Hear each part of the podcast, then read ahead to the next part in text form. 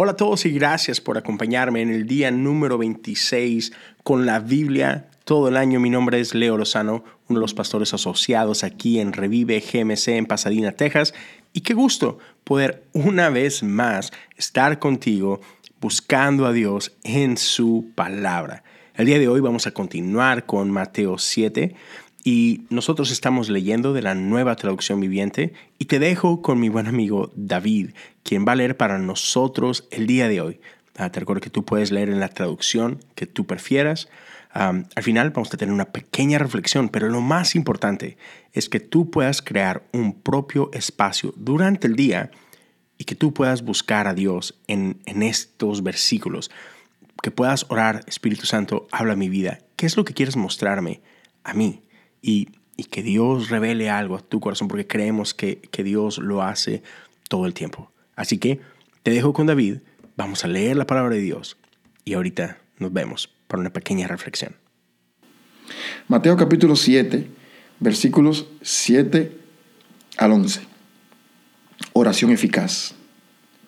Sigue pidiendo y recibirás lo que pides. Sigue buscando y encontrarás. Sigues llamando y la puerta se te abrirá.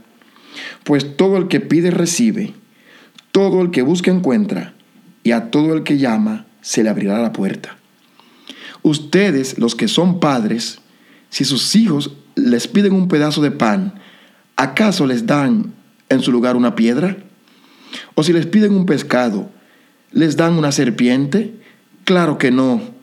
Así que si ustedes, gente pecadora, saben dar buenos regalos a sus hijos, cuanto más su Padre Celestial dará buenos regalos a quienes le pidan. Me encanta cómo Jesús nos deja ver que nuestro Dios es un Padre. Y no solamente es un Padre, es un buen Padre. Y todos aquellos que estamos aquí, que tenemos la bendición de ser papás, creo que podemos entender perfectamente de lo que nos está hablando Jesús. Ah, porque como hijos a veces es difícil entender cuando papá o mamá no nos dan lo que queremos, cuando lo queremos, ah, pero como papá lo puedo entender. Mis hijos me piden cosas todo el tiempo y cosas buenas y aun cuando son cosas buenas no necesariamente reciben un sí en ese momento. Hay ocasiones de que es claro que sí, mijito, nada más dame unos minutos, ¿no? O hoy no es el mejor día para hacer esto, está, lo, vamos a hacer pronto, te lo prometo, ¿no? Y, es aquí donde me encanta que Jesús dice, hey, solo, solo sigue pidiendo. no te des por vencido. No, no es que Dios te haya negado algo precisamente, simplemente a lo mejor no es el tiempo. Entonces tú continúa, sigue buscando a Dios con confianza no, que no te desanime una respuesta diferente. Sigue orando, sigue pidiendo. Tu Dios es un buen Padre que encanta, le encanta proveer para ti.